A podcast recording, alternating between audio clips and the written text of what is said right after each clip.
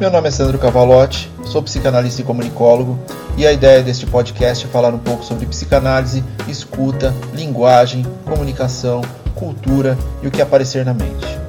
Sem um roteiro pré-definido, a construção do conteúdo é basicamente apertar o REC e gravar o que sai, inclusive erros, sons externos e até atos falhos. Nada de muita formalidade, sem pretensão nenhuma de qualquer coisa. Sejam bem-vindos.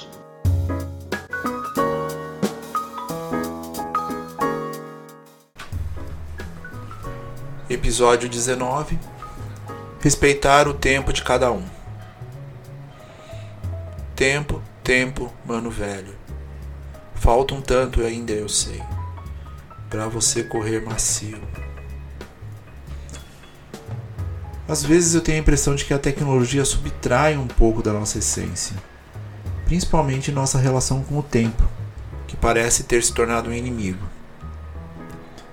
Desde nossas ponderações iniciais na infância, passando pela pressão adolescente e da busca incessante de um sucesso que talvez nunca será saciado, até a idade adulta, onde o tempo é escasso para a vida em detrimento de uma necessidade de consumo e de coisas que nem sabemos se queremos realmente. Afinal, nossa relação com o tempo pode ser revisitada? O isolamento nos mostrou uma série de coisas que desconhecíamos ou havíamos simplesmente esquecido, entre elas que estamos errados sobre o tempo. Ele pode ser muito mais aliado do que inimigo. Nem tudo deve ser pressão, nem tudo deve ser para ontem simplesmente porque isso é um conceito que não existe. O presente existe e o futuro está sendo construído a partir dele. E o passado? O passado é professor. Revisitá-lo nos ajuda a entender o agora. Você vai me dizer que suas decisões atuais vão impactar o futuro, então precisa se preocupar. E eu te respondo: por que então não respirar e tomar melhores decisões no presente? Por que não se dar mais tempo agora, simplesmente por uma questão de qualidade futura? O que vemos em clínica é uma corrida de ratos que não termina. Crianças que precisam atender às expectativas das decepções pessoais dos pais. Adolescentes que estão tentando encontrar o seu eu em um turbilhão de sentimentos que parece sem fim, mas só precisam de direcionamento, afeto e paciência Além disso, os adultos que já não têm mais relação com o tempo, só com o tal resultado. Até a busca de suporte terapêutico tem seu tempo. As pessoas têm tempos diferentes. Tudo tem seu próprio tempo. Essa relação nociva com o tempo pode nos trazer muitos problemas, não apenas de saúde mental, mas na saúde como um todo. Nos últimos anos, temos visto como a situação da depressão ganhou nova expressividade e precisamos entender o que é essa expressão. Citando a sempre fantástica Maria Rita Kell, algumas condições sociais para a transmissão da depressão: a aceleração do tempo, o incremento da prontidão para a resposta à demanda, a demissão das posições de autoridade na relação entre pais e filhos, a recusa da partilha social do gozo e as paixões de segurança, que demandam no indivíduo que este se transforme em um ser genérico, indefinidamente comparável e substituível como os outros. E apesar da aplicabilidade dessa frase à depressão, podemos identificar claramente uma unicidade nas interpelações e, e sinalizar para outras formas de sofrimento, e manifestações patológicas como burnout, crise de ansiedade, transtornos diversos, fobias, entre outros.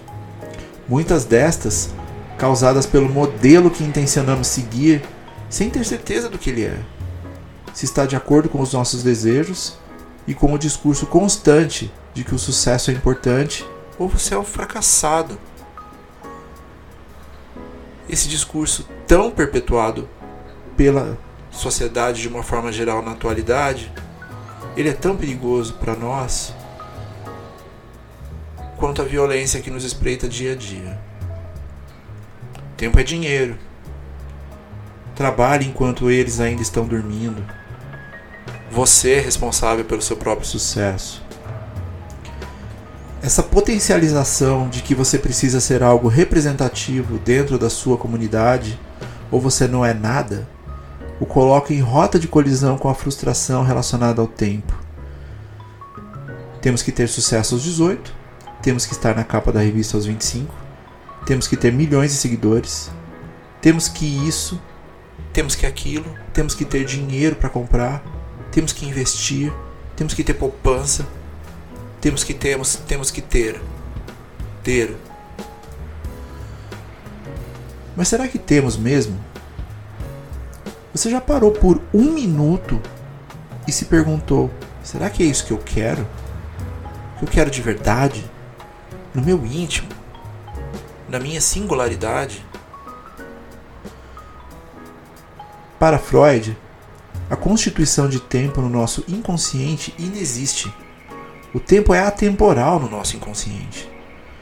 Portanto, mais do que nunca, o velho recordar, repetir e elaborar é parte fundamental de nossa relação com o nosso próprio tempo. Quantas vezes no dia você para e simplesmente fecha os olhos e respira fundo? Não estamos nem respirando ultimamente. Esse momento é a essência do tempo porque esta é a essência do tempo. Se permitir, nem que seja por alguns segundos, que você exista toda a sua singularidade. Respeitar o tempo de cada um, inclusive o seu, é importante para que o tempo deixe de ser um inimigo e seja um parceiro. Afinal, o quanto da rotina que nos é imposta e que às vezes nós mesmos nos colocamos dentro dessa imposição é benéfica e quanto dela está fazendo mal? Desde quando não ter tempo para nada virou sinônimo de competência? Tem sim que ter tempo para nada. Tempo é existência.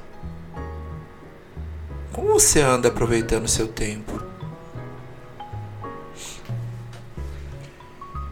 Esse episódio foi inspirado ao som do maravilhoso Hot Music de Liquidificar Pum do Pato Fu.